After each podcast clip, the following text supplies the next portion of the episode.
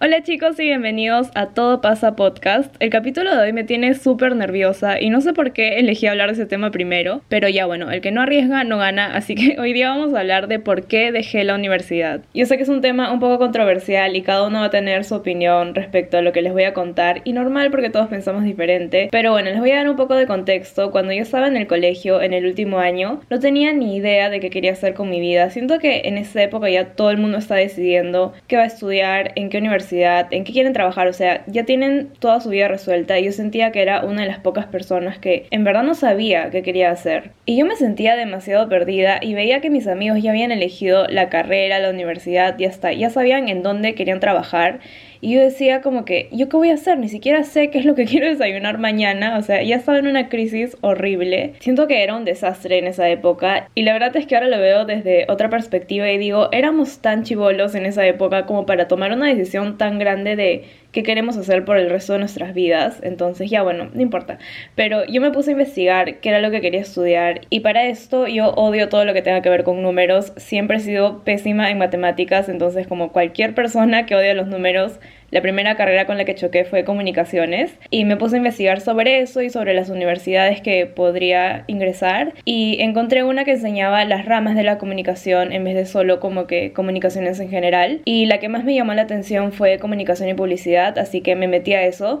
La verdad es que no era algo que yo decía wow quiero estudiar esto sí o sí me apasiona me encanta no era simplemente bueno no me gustan los números siento que en esa carrera no lo voy a tener que ver así que me meto aquí y ya está al inicio sí me gustó un poco, pero luego conocí a un montón de personas que estudiaban audiovisuales y eso me llamó muchísimo más la atención y dije, oye, quiero estudiar esto. Entonces me cambié de carrera y obviamente fue un cambio chiquito porque igual era comunicaciones, entonces no era como cambiarte de, no sé, comunicaciones a medicina, algo así. No, era simplemente de rama, entonces fue al toque. Y apenas me cambié, a mí me gustó bastante la carrera porque siempre me había interesado como que todo el detrás de cámara de una serie de una película.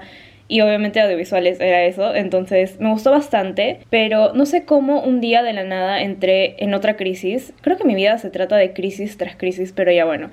Entré en una crisis porque dije, ya cuando acabe la universidad, ¿qué voy a hacer? ¿En qué voy a trabajar? Entonces empecé a investigar los trabajos que yo podría tener como graduada de audiovisuales y nada me gustaba, nada me llamaba la atención. Les juro que lo veía más como un hobby. No sé si me dejo entender, pero decía, no quiero hacer esto por el resto de mi vida. Entonces, yo siento que a partir de ahí mi experiencia en la universidad cambió por completo. Ya no tenía nada de motivación porque decía, voy a terminar de estudiar esto y voy a tener que trabajar en algo que no me apasiona ¿Qué voy a hacer? Me sentía, no sé, como un robot, sentía que ya no era mi vida y lo único que estaba haciendo era ir en automático. Iba a la universidad de lunes a viernes, me sentaba en una carpeta por 8 a 9 horas, escuchando una clase que la verdad ya no me interesaba. Llegaba a mi casa a hacer tareas y estudiar, luego me iba a dormir y tenía que repetir eso toda mi vida. Entonces era como, no sé qué estoy haciendo aquí, me sentía muy, muy mal y sentía que todo lo que estaba haciendo era para complacer a los demás y en especial a mis papás, porque obviamente como cualquier persona siento que algo que nos han enseñado es que tenemos que complacer a nuestros papás, o no sé, al menos yo siempre he sentido eso, que mis papás son como que las personas que yo tengo que complacer y en ese momento yo me puse a mí como segundo plano y mis metas también y todo lo que hacía era tengo que hacer que mis papás estén orgullosos de mí Fácil, yo estoy súper mal ya, pero yo siempre he sentido eso. Entonces pensé que era normal sentirme así y seguí con la rutina de ir a la universidad y hacer mis cosas. Entonces yo me esforzaba mucho y la verdad es que me iba bien porque me esforzaba un montón. Entonces tenía buenas notas y sentía que con eso yo valía más por alguna razón. Obviamente no, porque las notas no definen nada, pero si yo les contaba a mis papás como, ah, me saqué, no sé, 20 en un examen, ellos se ponían felices por mí y entonces yo también me sentía feliz. Pero claramente no, o sea, yo igual me sentía vacía.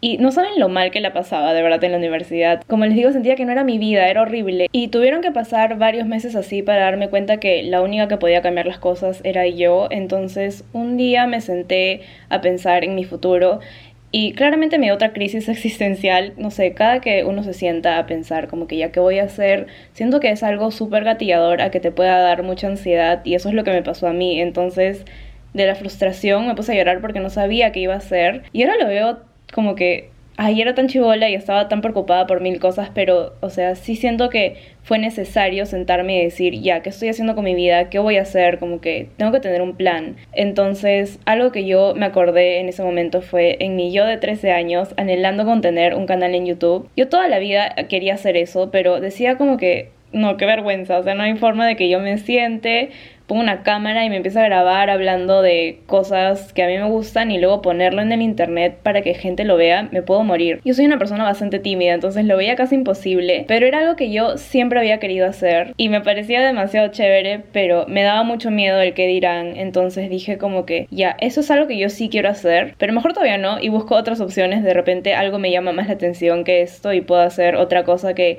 sea como más fácil entre comillas. Y me pasé varios meses pensando en qué era lo que podía hacer, pero me di cuenta que nada me llamaba la atención tanto como hacer videos en YouTube. Y puede sonar estúpido, pero les juro que para mí era un sueño demasiado grande. Entonces me di cuenta que eso era lo que quería hacer y dije, ya, ¿cómo puedo lograr eso? Y cuando yo estaba estudiando de visuales, la verdad es que para mí era pesado. Teníamos algunos días donde habían grabaciones que duraban días y a veces era de madrugada, entonces era algo que demandaba bastante tiempo y yo sentía que si hacía lo del canal de YouTube junto a estudiar audiovisuales, no le iba a poder dar mi 100% a ninguno de los dos. Y no me parecía bien hacer eso, como que hacer dos cosas y meterle mi 50 a uno y al otro también. Era como que prefiero enfocarme solamente en una cosa y darle mi 100% a eso. Entonces vi la malla curricular de los cursos que me faltaban para ya terminar la carrera y me di cuenta que esos cursos que me faltaban no me llamaban la atención para nada, no me interesaban. Entonces pensé como, ¿por qué voy a gastar todo mi tiempo estudiando eso cuando lo podría invertir en hacer cosas que de verdad me lleven a cumplir mis sueños. Y no les voy a mentir, yo me moría de miedo de dejar la universidad. No tienen idea del temor que sentía de tomar la decisión y tener que decirle a mis papás y a mis amigos. Pero saben que más miedo me daba tener una vida con la que yo no era realmente feliz. Y por más cliché que pueda sonar, esa idea me aterraba demasiado. Y no sé, pensar en que cuando yo esté vieja a punto de morir y vea mi vida desde esa perspectiva, no quiero llegar y decir, pucha, no lo hubiera desperdiciado haciendo cosas solo para complacer a los demás cuando en verdad pude haber perseguido mis sueños y lograr todo lo que me iba a hacer feliz a mí. Entonces fue algo que de verdad me hizo reflexionar bastante y después de pensar muchísimo sobre ese tema, de investigar horas de horas de cómo crear un canal en YouTube y de cómo decirle a tus papás que te quieres salir de la universidad sin que te boten de la casa, decidí tomar el riesgo de ya dejar la universidad para hacer lo que yo realmente quería. Y para esto yo me salí sin tener absolutamente nada. O sea, no fue que yo cuando estaba en la universidad creé el canal, vi que me estaba yendo bien y dije ya, lo puedo dejar.